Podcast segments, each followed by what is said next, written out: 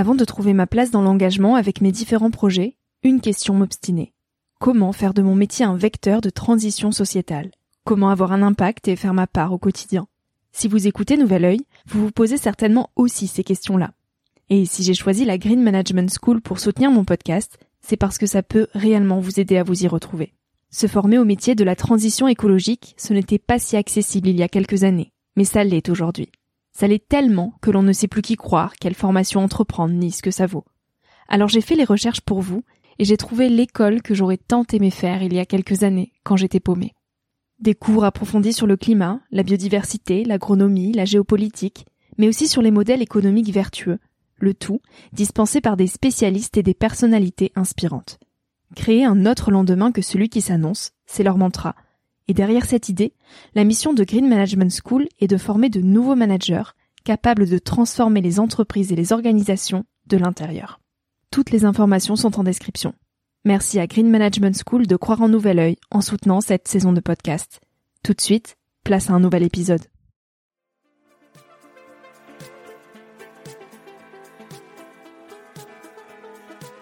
Hello, je suis Victoria et j'ai 24 ans. Chaque semaine, j'embarque mon micro jeune et je pars à la rencontre de personnes inspirantes pour poser mes questions sur ce qui fait nos vies, dans un monde où l'on se cherche et où on questionne notre avenir. J'espère qu'écouter le parcours et les conseils de ces personnes qui ont rêvé et osé faire de leur rêve une réalité t'aidera toi aussi à avancer d'un pied plus sûr dans la vie. Alors je t'invite à emprunter un nouvel œil pour regarder le monde sous un autre angle, pour te recentrer sur ce qui est essentiel et sur qui tu es pour t'aider à trouver ton chemin et surtout à oser.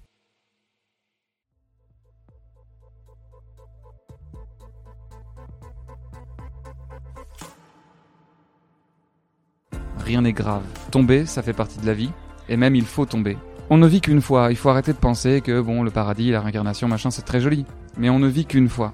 Profitez de cette expérience assez incroyable, qui est bouleversante, qui fait mal, qui brûle, qui est à la fois réjouissant, qui est doux, qui est tendre. Profitez de ça et bouffez le monde, quoi. Il faut bouffer le monde.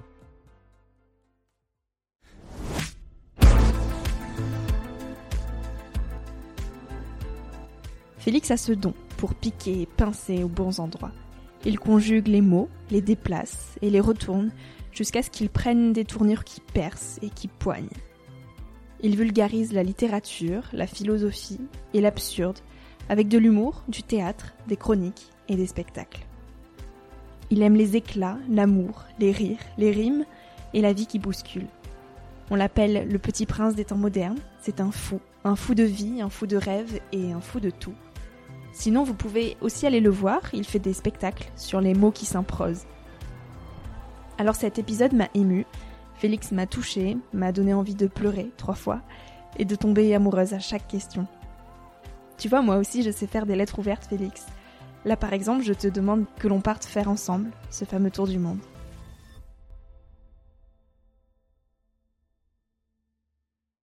Eh bien écoute, salut Félix. Bonjour. Enchantée, je suis ravie de t'avoir là en face de moi. Moi pareil.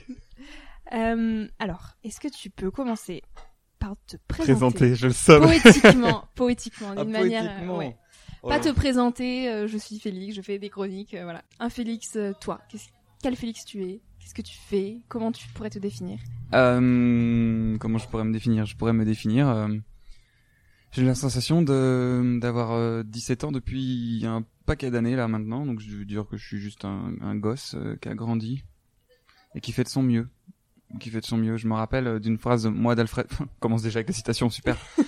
non mais non, Tu vas nous perdre Non, les auditeurs non, dès même pas une minute. quoi. Directement. Alfred de Musset, l'enfer.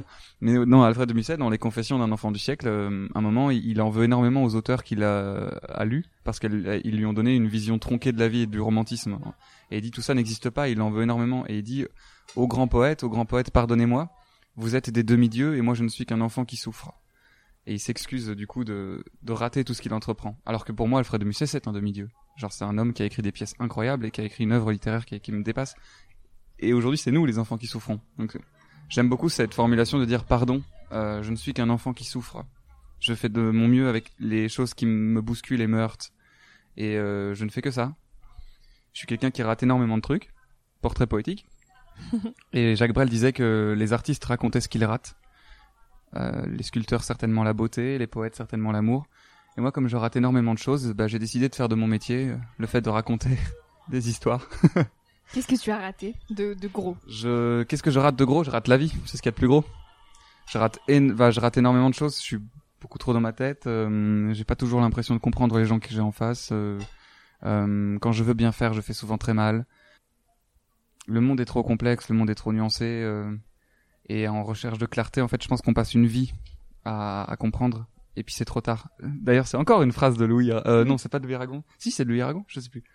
C'est euh, il n'y a pas d'amour heureux.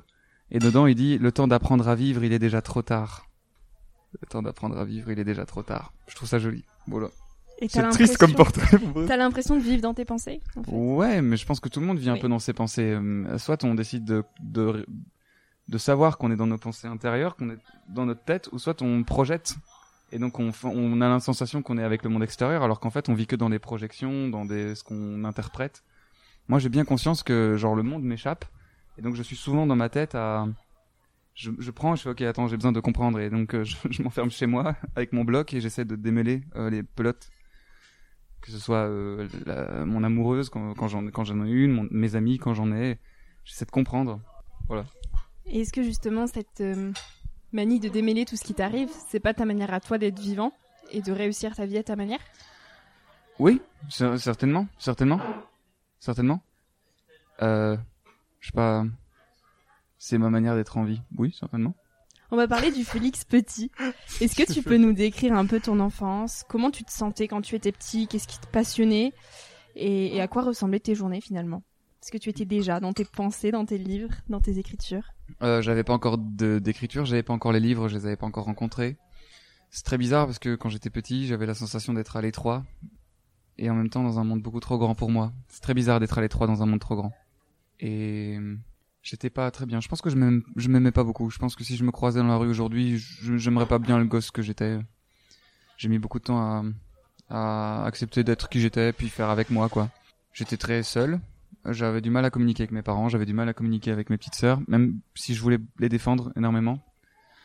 Euh, j'ai mis du temps à rencontrer des gens parce que j'étais dans une école, du coup, comme on se l'a dit tout à l'heure, euh, j'étais à la campagne, je vis dans une école très serrée, catholique, euh, et je correspondais pas à ces cases-là parce que j'étais très distrait. J'aimais bien mes petits cahiers, et donc les professeurs parfois me prenaient mes, mes cahiers pour pour euh, se moquer de moi en, en salle de prof parce que c'était pas de la grande poésie, fait qu'ils avaient raison.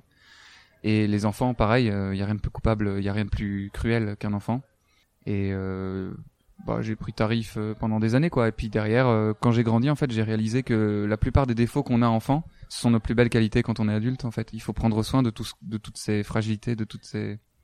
Et voilà. Donc euh, maintenant que j'ai grandi, je me suis réconcilié avec le, le, le gosse que j'étais. Donc euh, si je devais te le décrire, je dirais ouais, c'est un grand mec euh, allez, euh, qui a l'air tout maladroit, alors c'est juste parce qu'il a grandi trop vite et qui est trop sensible. Du coup, genre il chiale tout le temps, ou il hurle tout le temps, ou il rate beaucoup tout le temps. Ça te va comme réponse, c'est bon? Ouais, Oui. nickel. Et comment tu percevais la vie euh, quand tu étais petit? Oh ouais, t'as des, des questions sévères. Comment tu percevais la vie?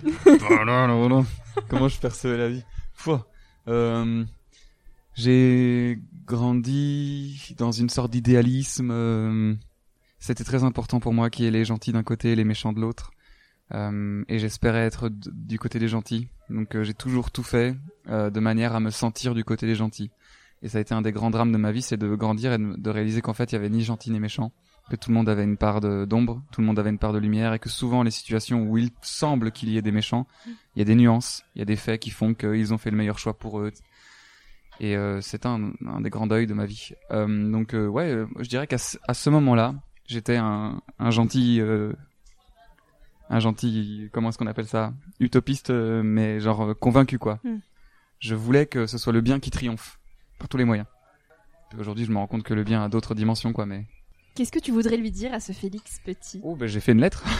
j'ai fait, j'ai fait une chronique déjà là-dessus. J'ai fait une chronique là-dessus. euh. Allô?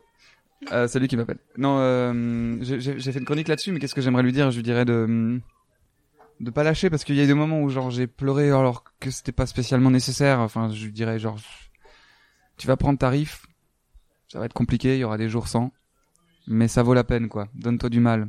Et puis tu vas pas écrire que des choses débiles même si tu même si tu crois pas. Euh, il faut continuer d'écrire et puis je lui dirais de lire énormément parce qu'il y a des gens formidables qui ont laissé des bouquins derrière eux qui sont terribles et qui font du bien. Et moi, elles m'ont fait m'ont fait beaucoup de bien ces bouquins donc euh, j'irai lire. Ça va apprendre un tas de trucs quoi. Puis écouter de la musique aussi. Bah, j'ai fait une chronique là-dessus. Enfin, je vais me répéter quoi, mais si Je jamais vous êtes curieux, écoute, Je la mettrai dans les notes. allez voir les références. Bois ton thé. Oui. Alors elle remonte à quand cette passion pour les mots? T'en as marre de mes questions Non, mais pas du tout. Je trouve ça trop cool, mais c'est large. C'est large, hein Ouais. Mais c'est trop cool en vrai. Ouais. C'est mieux ça que genre euh, parlez-nous de votre parcours. C'est ça. Non mais Puis je sais que tu as beaucoup d'imagination, alors des questions ouvertes, c'est mieux. oh tu sais l'imagination. c'est c'est attends c'est quoi la question tu m'as dit? Euh, à, quand... Là oublié aussi. Ok. à quand elle remonte cette passion pour les mots? Euh, je sais pas. J'ai toujours écrit un peu. Quand je me sentais pas bien, j'écrivais des trucs, mais c'était pas bien. hein. J'étais petit, c'était des, des poèmes nuls. Enfin, j'ai quand j'étais très amoureux de filles, euh, j'écrivais des poèmes euh, Mm. que je laissais dans leur casier. C'était pas bien, quoi. Mais c'est- c'était naïf. Mais j'ai eu la chance d'avoir ma maman qui elle écrivait déjà euh, ah, pour son passe-temps, quoi, et qui a pris soin de ça. Donc quand j'écrivais quelque chose de pas très bien, elle me faisait genre que c'était bien, elle me disait mais c'est super, continue. Puis elle, elle m'a dit vas-y, tu vas voir, c'est super d'écrire. Et en fait, au fur et à mesure, je suis devenu l'auteur du groupe. Enfin, et et c'est devenu un- une, un- une vraie passion, puis c'est devenu un vrai métier. Puis en fait, j'ai toujours écrit. Euh, c'est juste ça, s'est fait tout naturellement. J'écrivais un peu, puis de fil en aiguille, mes connaissances ont fait ah ouais, t'écris toi, ouais ouais j'écris. Et puis en fait, du coup j'écris. c'est Mar- Marguerite Duras qui dit euh, écrire, c'est se demander ce qu'on écrirait si on écrivait. Bah je fais ça tout le temps en fait. Je fais comme si j'étais auteur et du coup ça fait de moi un auteur. Je fais ok qu'est-ce que j'écrirais si j'étais auteur? Et du coup j'écris. Putain on a déjà cité euh, six personnes Ouais. en trois questions. Je trouve ça très. Euh... Très riche. non, je pense qu'en plus il y a une autre phrase encore qui dit qu'on on cite quand on n'a rien à dire. du coup, ça, ça m'insulte terriblement, mais parce que je passe ma vie à citer des trucs. Mais on va faire comme si euh, j'avais plein de choses à raconter. Qu'est-ce que tu as ressenti quand tu as terminé de lire ton premier livre? Mon premier livre, moi je me rappelle pas mon premier livre, je me rappelle pas de mon, mon premier bouquin. Même je pense que j'ai détesté au début lire, j'aimais pas lire. J'aime pas, j'aimais pas lire quand j'étais petit. Quand j'étais tout petit, quand on me forçait à lire, je me rappelle même, on m'avait- forcé à lire Le Petit Prince, qui est un de mes livres préférés. Et je me rappelle l'avoir détesté. J'en ai rien à foutre de ce renard hein, qui venait faire chier ce petit gosse dans le désert. Vraiment. Et, et j'aimais pas ça, quoi. Et euh, je j'aimais pas qu'on me force. Et d'ailleurs, je, pense que c'est là où l'école fait une erreur, c'est qu'elle force ses enfants à lire des livres qui d'abord ne leur correspondent pas forcément, puis qui sont pas forcément aux bonnes tranches d'âge. Et euh, je pense que tout le monde peut être bousculé par un tas de types de littérature différents, donc il faut pas forcer, il faut laisser les gens venir à la littérature. D'ailleurs, c'est pareil pour les autres matières. À la place d'expliquer les, les réponses de d'expériences scientifiques, posez les problèmes et puis proposez aux enfants de savoir comment est-ce qu'on pourrait le régler et faites les expériences avec eux. Je pense qu'il y a rien de plus amusant que de faire une expérience scientifique. Donc c'est pareil que pour la littérature. Donc euh, mon premier livre, je ne l'ai pas aimé, mais j'ai eu de la chance, c'est que je me suis obstiné et j'ai rencontré très vite des auteurs qui m'ont bousculé. Et c'est à ce moment-là que j'ai réalisé la force que pouvait avoir un livre et euh, à quel point on pouvait se lier d'amitié avec quelqu'un qui n'est pas là. À quel, à quel point on peut aimer euh, une personne qu'on n'a jamais rencontrée. Euh, j'aime profondément Alfred de Musset j'aime profondément Victor Hugo j'aime profondément Tchekhov. Ce sont des jeunes gens à 20 ans que j'aurais aimé rencontrer fumer un joint euh, boire une bière parler d'a- d'amour de meufs tout. Voilà. c'est chouette Avec, toutes ces lectures et toutes ces réflexions que, que tu as, aujourd'hui, comment tu pourrais décrire la vie? Qu'est-ce que c'est la vie pour toi? Qu'est-ce que c'est la vie? Mm. J'ai un valet de travers, hein, j'ai pas le Covid-19. Qu'est-ce que la vie? Euh, Je dirais que la vie c'est hum, un sacré beau bordel. Euh, on a tendance à très vite vouloir se réfugier dans des réponses. Euh, Qu'est-ce que la vie? C'est rassurant de se dire bah la vie c'est ça. Euh, et je pense qu'en fait tout le principe et toute la difficulté c'est de réaliser qu'il n'y a pas forcément de réponse et qu'on ne le sait pas encore et que c'est pas grave. C'est bien le vide aussi. La vie, c'est du c'est le vide pour le enfin on sait pas trop pourquoi on est là d'ailleurs il y a pas y a d'ailleurs il y a même peut-être pas de raison pour laquelle on est là c'est juste il y a un non-sens et c'est tout le principe du livre de Albert Camus dans le mythe de Sisyphe c'est-à-dire que la vie est un non-sens et c'est pas grave faire avec même faut faire sans et donc je dirais que la vie bah on est là par hasard je dirais qu'on fait des choses qui n'ont aucune importance dans le sens où dans 200 ans on sera tous oubliés et dans 1000 ans on sera plus là. Donc, euh, euh, je dirais qu'on fait de notre mieux. Je pense que c'est la chose que j'aime le plus, c'est de faire de son mieux. Faut pas être le meilleur, faut faire de son mieux. Et j'aime ça, moi, me dire que la vie, en fait, ce sont juste des gens qui sont bousculés par des choses qui les dépassent et qui font de leur mieux avec toutes les flèches qu'ils te prennent dans la gueule tous les jours. Voilà. C'est ça la vie. Ça, le- Faire de son mieux. T'as l'impression de faire de ton mieux. Je fais de mon mieux. Yes, Je fabuleux. fais de mon mieux. On va parler un petit peu de ton parcours quand même. Comment tout s'est accéléré pour toi? Euh, comme, comment tout s'est ac- le regard. Euh, comment tout s'est accéléré? Bah, euh, je en fait, c'est ça qui est marrant, c'est que moi, je pensais que la vie euh, allait être une douce accélération au fur et à mesure, tu vois, genre, euh, on allait trouver un rythme de croisière et puis ça allait monter, monter, monter, monter. Mais en fait, non, il y a des énormes accélérations, puis des silences, puis des énormes accélérations, puis des silences. Et la vie, c'est que ça. Et depuis que je fais du théâtre, depuis que j'écris, bah, il y a eu des moments où je me suis dit, ok, ça y est, euh, ça marche. Et puis en fait, non. Tu repars pour deux ans où t'es tout seul à faire tes trucs et puis boum, ça y est, ça marche. Et donc, euh, à quel moment s'accélérer dernièrement, c'est par les chroniques. Du coup, c'est de ça qu'on se rend compte d'ailleurs. C'est Oui. pour ça qu'on se rend compte. Les chroniques ont vraiment bien marché. Auparavant, c'est quand j'ai commencé à faire mon seul en scène à Paris. J'ai rencontré une boîte de production qui est très grosse, qui s'appelle Robin Productions, qui produit, euh, qui a produit Camelot, Caméra Café, euh, Kev Adams, etc. Ce sont des, une grosse machine qui est très sympa. Et je me suis dit, ok, ça y est, ça a marché. Puis en fait, non, euh, il faut du temps, quoi. Et pareil pour les chroniques. Donc, euh, il y a plein de moments d'accélération. Ce serait très long à raconter. Mm. Mais ce qu'il faut, c'est rester accroché au truc et, et y croire.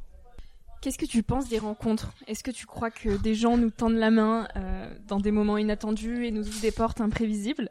Quelles ont été ces rencontres pour toi qui ont un petit peu tout chamboulé? Vous savez, moi, je pense pas qu'il y ait de bonnes ou de mauvaises mauvaises. si tu veux. Je pense que- Moi, si je devais résumer ma vie aujourd'hui euh, avec vous, je dirais que c'est d'abord des rencontres. Euh, des gens qui m'ont tendu la main peut-être à un moment où je ne pouvais pas, où j'étais seul chez moi. Et c'est assez curieux de se dire que les hasards, les rencontres forgent une destinée. Est-ce que je, euh, je suis pour la rencontre, bien sûr. Enfin, qui, qui est contre la rencontre? Après, je, je, je pense que les gens confondent la solitude et l'isolement. Et oui, il y a des gens qui. Euh, je pense qu'on confond la solitude et l'isolement. Et euh, il faut énormément rencontrer les gens, mais c'est pas parce que tu rencontres les gens que tu peux pas te sentir terriblement seul auprès d'eux. Et euh, d'ailleurs, moi, c'est ce qui m'arrive souvent, c'est que je me sens le plus, plupart du temps, je me sens le plus seul devant le plus grand nombre. Et donc, euh, il faut foncer rencontrer les autres parce que c'est en rencontrant les solitudes que éclatent des, des, des éclats, du coup, des éclats de, de, de réponses, de, de questions, de lumière. Et c'est auprès de l'autre que ça a du sens parce que tout seul, du coup, ça n'en a, a aucun. C'est euh, vers l'autre que tout, tout, tout prend du sens. Euh, à défaut d'avoir de l'espérance, l'espérance c'est ce qui concerne le monde. À défaut d'espérance, on peut se nourrir d'espoir. Et moi, j'ai placé tous mes espoirs en l'autre. Voilà. Normalement, cette question, je la pose euh, en dernière, tout à la fin de mon interview. Et là, c'est tout au début. Mais pour une fois, euh, je vais te la poser ici. Quel conseil tu voudrais donner aux jeunes d'aujourd'hui? Quel conseil je voudrais donner aux jeunes d'aujourd'hui? Quels conseils au pluriel Quels si conseils? Ouais. Les conseils, c'est d'éviter de dire conseils? C'est euh, le conseil que je vais vous donner, ce serait de faire la part des choses entre ce qu'on vous dit et ce que vous ressentez. Ne pas croire que tout se joue et que tout est joué, euh, que tout a de l'importance. Euh, il faut que ça ait de l'importance pour vous, mais il faut aussi réaliser que ça n'en a pas spécialement davantage. Euh, rien n'est grave, c'est ça que je veux dire. Rien n'est grave. Tomber, ça fait partie de la vie, et même il faut tomber. Donc en fait, comme on disait tout à l'heure, il faut sortir de sa zone de confort. Et c'est en sortant de la zone de confort qu'on on vit. Euh, je le dis dans une chronique, dis la vie ça brûle. Et si ça brûle pas, c'est que tu vis pas. Et je le pense très sincèrement. Donc en fait, on ne vit qu'une fois. Il faut arrêter de penser que bon, le paradis, la réincarnation, machin, c'est très joli. Mais on ne vit qu'une fois. Partons de ce principe-là. Parce que si ça n'est pas le cas, on sera niqué. Donc on ne vit qu'une fois. Alors profitez de cette expérience assez incroyable, qui est bouleversante, qui fait mal, qui brûle, qui est à la fois réjouissant, qui est doux, qui est tendre. Profitez de ça et bouffez le monde, quoi. Il faut bouffer le monde. C'est le seul conseil que je pourrais donner, c'est de bouffer le monde, quoi. Euh, voyager, rencontrer, aimer, beaucoup, fort, trop. Trompez-vous, souvent, le plus possible, et euh, essayez d'apprendre. Voilà. Et puis faites de votre mieux. C'est bien? Ça va? C'est parfait. c'est ouais, c'est trop bien. Au-delà de ta passion pour jouer avec les mots, Qu'est-ce qui te rend vivant? Qu'est-ce qui me rend vivant euh, Ce qui me rend vivant, moi, c'est, j'imagine, de rendre vivants les autres, ou en tout cas de les maintenir en vie, ou euh, au-delà de jouer avec les mots, bah c'est comme tu me demandais tout à l'heure, c'était quoi mon, sujet, de prédilection Je disais l'amour, mais c'est parce que moi, c'est là que je me suis senti le plus vivant, c'est quand j'arrivais, quand, je parvenais à décrocher un rire euh, ou un sourire à la personne que j'aime, quoi. C'est de la tirer vers le haut, euh, de la de, de, porter avec elle euh, ou avec lui d'ailleurs le, le fardeau qu'est l'existence quelquefois. C'est la camaraderie, c'est c'est ça qui me rend vivant. Moi, c'est la d'être là. C'est pas grave si ça tremble de mon côté, si moi je peux essayer de faire en sorte que ça tremble un peu moins chez les autres. Est-ce que tu as d'autres passions à côté de, de l'écriture et de la parole? Euh, ben, J'ai plein de passions, c'est-à-dire que la vie est passionnante. Euh, la vie est passionnante. Après, on a tendance à confondre passion et passe-temps, et c'est très important de pas confondre la passion et le passe-temps. La passion, ça, étymologiquement parlant, c'est ça vient de douleur. Et euh, je pense qu'il y a beaucoup de gens qui disent ah moi ma passion c'est le théâtre, alors qu'en fait c'est un passe-temps pour eux, ils aiment ça. Euh, je pense que ça devient une passion lorsqu'on n'aime plus tellement le théâtre, mais qu'on le fait parce que ça nous est nécessaire. C'est comme sans doute toi et, et les questions, le journalisme, enfin la volonté de rencontrer des artistes, des gens, c'est quelque chose que tu fais malgré ton cursus, malgré ce qu'on t'a euh, proposé. Et je pense que c'est pareil de mon côté pour le théâtre, c'est-à-dire que euh, des passions, j'en ai. Euh, je, je, fais de la musique alors que j'en fais très mal, mais je le fais pour moi parce que ça m'est nécessaire d'avoir des instruments, d'être entouré d'art. Pareil pour la peinture, le dessin, je le fais mal, mais ça m'est nécessaire de pouvoir dessiner. J'aime dessiner les gens que j'aime ça me donne comme la sensation de les faire exister. Euh. Donc j'ai des passions et j'ai aussi beaucoup de passe-temps et je pense que les gens doivent absolument se nourrir de passe-temps, de passion sans cesse. Mais euh, se rappeler, ouais, qu'est-ce qui, euh, qu'est-ce qu'est-ce qu'est mon passe-temps, qu'est-ce qu'est ma passion et tout livrer à la passion en s'entourant de passe-temps. Tu n'aimes pas rester dans ta zone de confort et, et on en parlait donc tout à l'heure. non. D'ailleurs, je déteste le thé vert.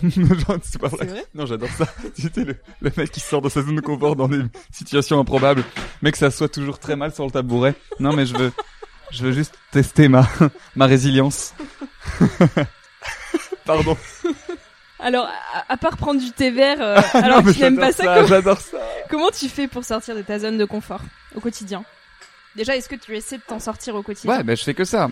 Moi, ma, ma, ma zone de confort, c'est le théâtre. C'est là où moi je me sens le mieux. Euh, c'est ce que il me parle le plus. C'est selon c'est l'endroit où j'ai la sensation d'avoir le plus de choses à raconter et qui se fait entendre le mieux euh, par la scène, par la pièce. Et quand on m'a proposé des chroniques à la radio, par exemple, c'est quelque chose que j'aime pas tant moi écrire des chroniques. C'est pas, ça me passionne pas. Mais je le fais parce que ça me ça me force à écrire des choses qui sont différentes de ce que j'ai l'habitude de faire. Et quand on m'a proposé de revenir régulièrement à la radio, ils m'ont dit d'accord. Euh, comment tu veux appeler ta chaîne de chroniques? Tu vois, parce que tu vas en faire plusieurs et on va les mettre dans un dossier. Comment tu veux que ça s'appelle? Et je dis, bon, on va appeler ça l'essai. Il fait pourquoi l'essai? Je fais parce que je vais tenter des trucs et je vais me sortir de ma zone de confort. Et c'est vraiment tout l'intérêt de mes chroniques, c'est que je vais écrire des trucs qui n'ont rien à voir avec ce que je fais habituellement. Et donc à chaque chronique, je me dis ok, comment je peux me réinventer? Comment je peux faire un truc différent? Donc j'ai fait des lettres, j'ai fait euh, Allez viens, qui est une sorte de discours où je m'adresse à l'auditeur. Euh, j'ai fait un j'accuse, plutôt poétique. Enfin, je me force à sortir. Et dernièrement, j'ai fait un truc sur un, un truc d'actualité, alors que c'est pas du tout mon domaine. Donc chaque fois je me tire et du coup ça risque parce que parfois ça marche, parfois ça marche pas, parfois ça prête à questionnement. Mais je là je suis dans la zone de turbulence, tu sais, tu m'as montré tout à l'heure. la panique, la zone de panique. Et ben là euh, genre je traverse la zone de panique parce que ça fait peur et mais en même temps c'est c'est agréable. Donc ouais, je fais que ça, je, je me force à sortir de ma zone de confort. Qu'est-ce qui te fait peur? Énormément de choses. Moi je suis un trouillard. Tout. tout me fait peur. La vie te fait peur. Tout me fait peur. Euh, la, la, la, mort me fait peur. L'idée de la mort me fait peur. L'oubli me terrifie. Euh, les, les femmes me, me font très peur. Euh, d'être regardé me fait peur. D'être aimé me fait peur. De ne pas mériter l'amour qu'on me donne me fait peur. De ne pas être aimé me terrifie aussi. Tout me fait peur en fait. Je suis, je, je suis un, un, un, vrai trouillard. C'est, c'est...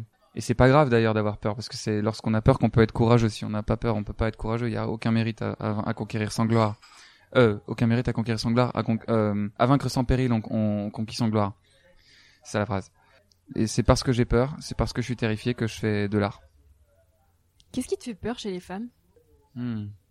C'est les. Hmm. D'abord, je pense que c'est parce que j'ai grandi avec euh, des beaucoup de bouquins de poètes qui ont euh, idéalisé l'idée de la femme et qu'on ont fait un, un idéal à, à, atteindre. C'est-à-dire que c'est, on attend de la femme qu'elle nous sauve enfin on attend de la femme plus ouvertement, on attend de son partenaire, de la personne qu'on va aimer, qu'elle nous sauve. Et euh, j'ai référence euh, à Fabrice Lucchini. Mais il a tout compris, Fabrice Lucchini. le mec qui se permet. Fabrice Lucchini, t'as tout compris. Non, mais je pense. Et donc, euh, on attend vraiment de l'autre qu'elle nous sauve, qu'elle soit ce refuge, euh, qu'on arrête d'être bousculé. Et donc, moi, j'ai longtemps attendu. Je suis resté très longtemps célibataire. Je suis resté très longtemps sans euh, histoire parce que j'attendais j'attendais Juliette. Enfin, j'attendais Roxane. Et euh, c'est un jour une de mes professeurs de théâtre qui m'a dit mais tu sais dans Roxane il y a tellement de femmes euh, que Edmond Rostand a aimé et dans Juliette il y a tellement de femmes que Shakespeare a aimé et c'est là que j'ai réalisé qu'en fait l'idéal n'était pas spécialement euh, parfait l'idéal peut être empli de défauts. Et même parfois ce sont les défauts qui sont les plus charmants. Et là moi je suis en train de découvrir ce qu'est l'amour réaliste. Je suis en train de découvrir ce que c'est que d'aimer quelqu'un et de pas savoir si euh, euh, ça va marcher toujours. Et de pas savoir si elle a tout le temps envie de te voir. Et parfois tu la saoules. Et puis parfois ça marche pas. Parfois on a du mal à communiquer. Et en fait c'est ces moments de vie qui sont ratés qui sont où on se loupe machin qui sont charmants et qui font que l'amour est encore plus beau à mener et donc c'est ça qui me terrifiait et qui me terrifie encore chez chez la femme c'est ce sentiment d'amour euh, parce que j'aime terriblement l'idée euh, de la femme. J'aime l'idée d'avoir un, partenaire de vie qui, qui soit à mon côté. Puis la tendresse que ça peut échanger euh, deux personnes qui peuvent s'aimer qui peuvent s'aimer qui s'aiment pas forcément parce que même quand on s'aime pas encore regarde on s'aime pas. Mais genre je trouve ça euh, je sais pas il y a un, un, je trouve ça beau euh, les amours waouh c'était flou mais dans ma tête c'est clair. Venez dans ma tête un jour je vous fais une, entrée gratuite et puis petit voyage dans la tête de Félix. Vous ne reviendrez pas vivant. Tu parles souvent d'amour dans tes chroniques justement. De tomber amoureux. C'est quoi être amoureux pour toi? Alors, tout commence en 1800. Qu'est-ce que c'est tomber amoureux? Déjà, moi j'ai cerné une nouvelle, une nouvelle différence il y a pas longtemps sur tomber amoureux et aimer. Après, il y a des gens qui me diront c'est stupide, c'est bête, c'est adolescent, je sais pas. En tout cas, pour le moment, c'est ce que j'ai, c'est la sensation que j'ai. Il y a l'état amoureux et il y a l'action d'aimer. Et souvent, il y a des gens qui tombent amoureux et qu'une fois qu'il faut sortir les, se remettre les manches et, se mettre à s'aimer, ils en sont incapables. Et d'ailleurs, c'est pour ça que la plupart des, des, des jeunes couples se finissent vers 3-4 mois, parce que c'est au moment où l'état amoureux commence un peu à se dissiper et où il faut maintenant s'aimer, quoi, faire en sorte que l'amour vive. Et à, l'inverse, il y a des gens qui euh, parviennent à s'aimer sans forcément être amoureux et qui font, qui vivent une très belle histoire d'amour alors qu'ils sont pas spécialement passionnés l'un par l'autre, mais c'est juste ils, ont ils, vivent des bons moments ensemble et ils se font du bien. Voilà, c'est ça tomber amoureux, pour moi, c'est quelque chose d'assez simple. Je tombe amoureux mille fois, mille fois par jour. Je tombe sous le charme mille fois par jour. Il, y a, il, y a, il suffit parfois de très peu de choses. Un, sourire laissé un peu trop longtemps, euh, un regard qui, qui se pose un, furtivement. Tu marches, tu croises quelqu'un que tu trouves terriblement euh, gracieux dans sa manière de marcher, de rire, de, de, de passer. C'est Brassens qui avait chanté Les Passantes euh, en disant à toutes ces femmes qu'on croise dans la rue, qu'on aime et qu'on ne revoit jamais. Mais euh, ouais, donc pour moi, tomber amoureux, il y a rien de compliqué. Tout le monde tombe amoureux, mille fois. Juste, ce qu'il y a de plus beau encore, c'est d'aimer. Et ça, c'est un vrai challenge. Et ça, c'est une vraie histoire. C'est là où ça devient intéressant. C'est lorsqu'on décide que la personne qu'on a en face, on va l'aimer. C'est un choix. C'est pas un état. C'est pas quelque chose qu'on a malgré nous. Non. On décide qu'on va aimer. Et je trouve ça trop beau. On décide qu'on va vivre une histoire et qu'on va tout faire l'un pour l'autre pour que ça aille, pour que ça marche. Tu t'arrêtes et tu dis, ok, t'es une belle personne. Euh, j'aime passer du temps avec toi. Tu me, procures quelque chose qui, qui, qui me tire vers le haut, qui me fait me dépasser, qui me fait me sentir une meilleure personne que ce que je ne suis. Et j'ai décidé que toi et moi, on allait faire fond, on allait faire front, on va faire face au monde. On va se battre contre le néant à deux, le plus possible. Et puis c'est pas grave si on rate, puis c'est pas grave si ça dure pas longtemps, mais toi et moi on va s'aimer. On va être un duo, on va être complices. On va être euh, c'est ça s'aimer. C'est décider que on est tous les deux, l'un pour l'autre. Et puis, on se sépare, mais c'est bien aussi de se séparer. Moi, je trouve ça joli quand les gens comprennent que les histoires d'amour sont finies. C'est, ça n'en retire rien à la force d'une histoire de réaliser qu'elle est terminée. Euh, ça peut durer deux semaines, ça peut durer un mois, ça peut durer un an, ça peut durer une vie. Le jour où c'est fini, avoir la beauté et la force de se dire, hey, on s'est aimé très fort, et c'était super, et maintenant c'est fini. Mais ça n'en retire rien à la puissance et à tout l'amour que j'ai eu pour toi. C'est juste c'est terminé, j'ai d'autres choses à vivre, toi d'autres choses à vivre. Donc voilà, vivons plein de belles histoires d'amour et soyez à la hauteur de vos histoires d'amour. C'est ça qu'il faut dire aux gens. Soyez à la hauteur de vos histoires d'amour. Où est-ce que tu trouves l'inspiration pour écrire Tu me dis hein, si je parle trop ou Non, si... non, non, pas du tout. non, mais non, c'est juste trop beau ce que tu dis. C'est hyper vrai, quoi. C'est gentil. Pour moi, c'est vrai. D'accord, oui. Mais qu'est-ce qu'il raconte ce connard Moi, c'est pour la vie.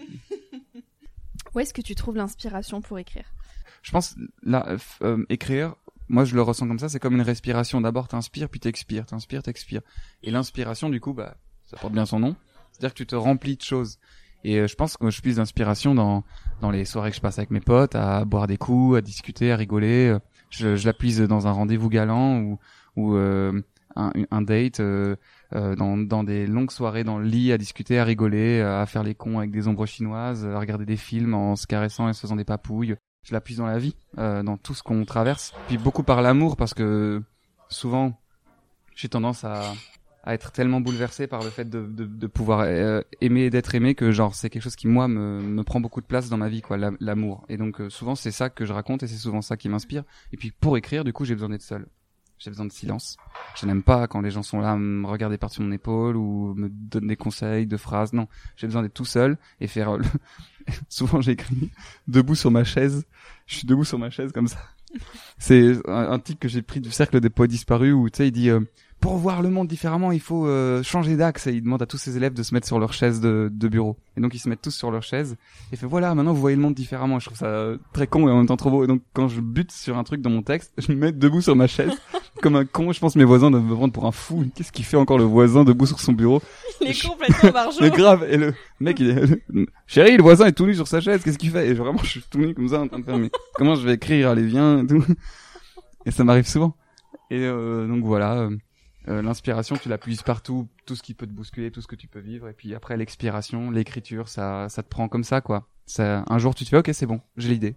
Et pff, tu craches, tu, Dans quel état tu te sens quand tu écris? J'ai l'impression que t'es un peu coupé du monde parce que t'avais oublié notre rendez-vous, par exemple. Je sais pas oublié, l'heure est passée vite. Je savais que j'avais rendez-vous avec toi, mais je n'ai pas vu l'heure. mais c'est-à-dire que c'est très prenant. C'est comme une bulle, quoi. Tu réfléchis, tu réfléchis, t'es vraiment avec ton texte et tu, tu le vois grandir et t'es ok, ok, ok, faut que je trouve un truc. Et puis tu regardes l'heure, t'es wow, mais j'ai oublié de manger. Et ça m'arrive mille, mille fois par jour de devoir écrire un truc et puis de faire attends, attends, attends, attends, il faut que je mange midi là, quelle heure il est? Ah, il est 2 heures du matin. Et je suis comme un con, euh, il est 2 heures du matin, ça fait 10 heures que j'écris et j'ai rien fait d'autre. Ça m'arrive tout le temps. Voilà. C'est pour ça que je suis aussi mince, parce que parfois je passe des jours à pas manger juste parce que j'écris. Ça t'arrive d'écrire 10 heures d'affilée? Ça m'arrive d'écrire beaucoup et de m'endormir, de me réveiller, d'écrire. J'ai écrit une pièce de théâtre qui s'appelle Rose et Massimo que j'ai écrit euh, en environ trois semaines et euh, j'ai écrit H24. Après, elle s'est améliorée avec le temps, bien sûr, mais euh, le squelette, je l'ai écrit H24. C'est-à-dire vraiment, j'étais dans mon lit, je tapais, puis quand je tombais de fatigue, je tombais et quand je me réveillais, j'avais les mains encore sur le clavier, je faisais OK, il faut que je, puis pam, et ça a été comme ça. Waouh. Mais après, tu vois, c'est pas tout le temps euh, aussi intense. Parfois, ça va vite. Parfois, ça s'écrit en une heure un texte. Mais ouais, quand t'écris des grosses pièces et que t'es vraiment pris dans ton truc, ça m'arrive. Si personne ne m'appelle, si personne ne me sort en frappant chez moi ou quoi, je peux être comme ça et juste oublier qu'il faut faire d'autres trucs, quoi. Après, je suis quelqu'un de très distrait. Hein. Parfois, j'oublie de respirer, ce qui est assez. Oui. Non mais alors tu rigoles Non mais c'est. Attends, je te livre quelque chose de super personnel. Rigole pas. mais parfois, vraiment, je suis chez moi et je fais. Putain, je me sens super mal. Qu'est-ce qui Ah oui. C'est pas vrai. Si, je te jure. Je te jure, parfois, je suis, putain, je me sens super. Ah ouais, c'est ça. Mais Parce que je réfléchis trop fort. je suis en apnée dans ma tête. C'est vrai? Parfois, je fais des apnées dans ma tête, ouais. Rigole pas. Mais ça s'apprend de respirer et tout.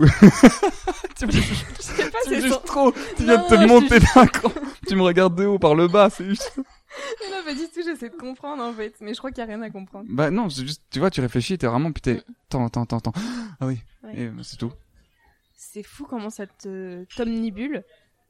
Ça, c'est incroyable. T'es passionné en fait. Partons là-dessus. Comment tu pourrais définir le bonheur? Ça, c'est ta question, ça. Oui. Ça, c'est une question signée, ça. Comment est-ce que je pourrais définir le bonheur? Euh, Je pense que pareil. En fait, on est dans une génération qui, qui confond énormément de choses. Et je pense qu'on confond le plaisir et le bonheur. Et je pense que c'est pareil. On, on... Le bonheur est un, un état, être heureux. Alors que le plaisir, c'est quelque chose qu'on acquiert, avoir du plaisir. Et les gens pensent qu'en ayant du plaisir, ils peuvent at- atteindre l'état euh, de bonheur. Alors que je pense pas spécialement. Je pense qu'on peut être très heureux sans pour autant avoir forcément du plaisir. On est heureux quand on est en lien avec soi, je crois, quand on est d'accord avec ce qu'on fait, quand on on est content. C'est ça que parfois je peux avoir des- du chagrin et être très heureux. Euh, quelque chose arrive de triste. Pourtant, je suis très très heureux dans ma vie. C'est juste que je suis triste. Enfin, j'ai j'ai j'ai de la peine. Et je trouve ça joli d'avoir de la peine et d'être heureux, puis d'être triste, mais avoir du plaisir. Et je préfère être heureux et avoir de la peine. D'ailleurs, je pense que Victor Hugo a dit. Maintenant, je m'en veux quand je cite. Mais euh, Victor Hugo a dit la mélancolie, c'est le bonheur d'être triste. Et donc voilà, je pense que je suis souvent mélancolique. Mais je suis souvent heureux, je pense aussi. Le plus possible. Qu'est-ce Ouais. que tu voudrais chuchoter à l'oreille du Félix quand il aura 50 ans? Quand il aura 50 ans, Oui, lui dire un truc, moi? Oui. Oh, j'aimerais tellement que celui qui me raconte un truc. euh, Je lui dirais... Euh... je pourrais lui dire... euh, je... Qu'est-ce que je pourrais dire au Félix de 50 ans? Je sais pas, j'aurais trop envie d'avoir une discussion. Qu'est-ce que je peux dire à un vieil homme? T'es beau. je trouvais ça marrant. T'es beau. Et puis je disparais. Genre, qui c'est qui? Ce serait, trop marrant. Genre, ou... Euh ou je dirais de rappeler des potes euh, de maintenant, genre ra- rappelle euh, Romain, rappelle Michael, ou lui rappeler un souvenir qui- est très récent ici que je connais très bien. En fait, euh, parce qu'à mon avis, quand je vais vieillir, je vais avoir des souvenirs qui auront un peu perdu de leur couleur, ont un peu perdu de leur odeur ou de. Et si j'ai le temps, j'aimerais bien raconter un souvenir avec tous les, les toutes les précisions que j'ai encore aujourd'hui, toutes les sensations, les odeurs, pour pour lui faire revivre une photographie, tu vois. Par exemple, mon premier amour, là, je l'ai vécu il y a pas longtemps. Et je pense que 50 ans, je m'en rappellerai. J'aurai une idée globale, mais je me rappellerai pas de l'odeur, je me rappellerai pas du toucher. Et j'aimerais bien ouais, lui raconter ça. Se raconter à soi-même son premier amour, mais dans 50 ans. Pour qu'il y ait tout. Euh, L'heure qu'il était, euh, la couleur des draps, la coiffure, les moments de sourire, les questions que je me posais. Ce genre de truc, je trouverais ça charmant. Je trouverais ça charmant. Ah, J'aime ma réponse. Waouh, bah tant mieux Si tu es fier de ta réponse, c'est ce Je suis pas fier, j'aime ma réponse. Différence entre être euh, aimer quelque chose et en être fier. Oui, oui, oui, c'est vrai. Je choisis pas aussi bien les mots que toi. Non, non, oh pardon, tu es le bâtard. non, pardon, mais tu ne répètes pas. Quel connard. Non, c'est pas du tout ce que je veux dire. Qu'est-ce qui sauvera le monde? Là, qu'est-ce qui va sauver le monde? C'est la beauté qui sauvera le monde. C'est ça que tu veux que je dise? Mmh. Oui, c'est Encore Dostoïevski. une référence c'est Dostoïevski. C'est la Oui. beauté qui sauvera le monde. C'est l'idiot. J'aime bien le mot idiot maintenant. Euh, c'est la beauté qui sauvera le monde et je suis plutôt persuadé de ça. J'aime, j'aime l'idée. Qu'est-ce qui sauvera le monde Je pense que c'est, ouais, c'est la volonté de bien faire, de, de, de, de faire du mieux qu'on puisse. Si tout le monde faisait du mieux qu'il pouvait, ce serait beau. Et la beauté sauvera le monde. Je pense que si les gens étaient tous réceptifs à la beauté, au fait de faire attention, le monde serait sauvé. Il aurait même, il serait même pas besoin d'être sauvé, le monde. Mais la beauté, ça va partout. La beauté, ça va. On enfin, jeter un mégot de cigarette dans la rue, c'est pas super beau, c'est pas super classe comme truc. Et si tu disais, bref, vas-y, tu sais quoi, c'est beau d'aller d'aller faire 3 mètres pour le mettre dans une poubelle, c'est beau. Pareil pour l'histoire d'amour. Bah, c'est fini, j'aime plus mon, j'aime plus mon amoureux, j'aime plus mon copain. Ah, cette personne me fait de l'œil. Bah, c'est pas hyper euh, beau euh, d'aller voir ailleurs sans en avoir parlé auparavant. C'est plus beau d'aller voir son amoureux et de faire, hey, ça va plus. Euh, je ne suis plus heureux, plus heureuse. Et c'est beau, ouais. Donc la beauté demande de l'effort, la beauté demande de la rigueur, elle demande parfois de la difficulté, de la patience. Mais c'est la beauté qui sauvera le monde. Est-ce que tu as un mot de la fin Le mot de la fin, Oui, de la fin de l'interview ou la fin du monde la fin de l'interview. Parce que la fin du monde, ce serait putain. Je trouve ça trop fort. Genre, tu sais, la météorite qui arrive et t'as quelqu'un qui fait putain. Et ça fait Ce serait trop bien comme fin de monde, tu sais. Vraiment. Le plan Oh, merde. rapproché de la tête du mec et regarde, elle fait putain. ça serait vraiment. Mais euh, la fin de cette interview, je dirais bah euh, merci. Merci. C'est toujours euh, cool. Des questions aussi larges, aussi intéressantes.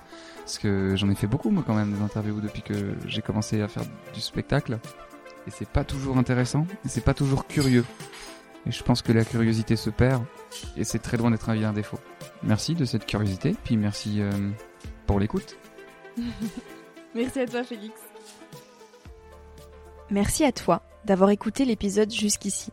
Si ce moment t'a plu, je t'invite à le partager, à laisser quelques étoiles sur iTunes ou Spotify, ou à faire une story sur Instagram pour que je puisse te repartager. En attendant de se retrouver lundi prochain, tu peux me suivre au quotidien et m'écrire sur la page Instagram Nouvel Oeil. Sur le site internet www.nouveloeil-podcast.com, tu pourras aussi t'abonner à ma newsletter. J'y partage des inspirations, des nouvelles, des astuces et des petites choses qui font notre quotidien.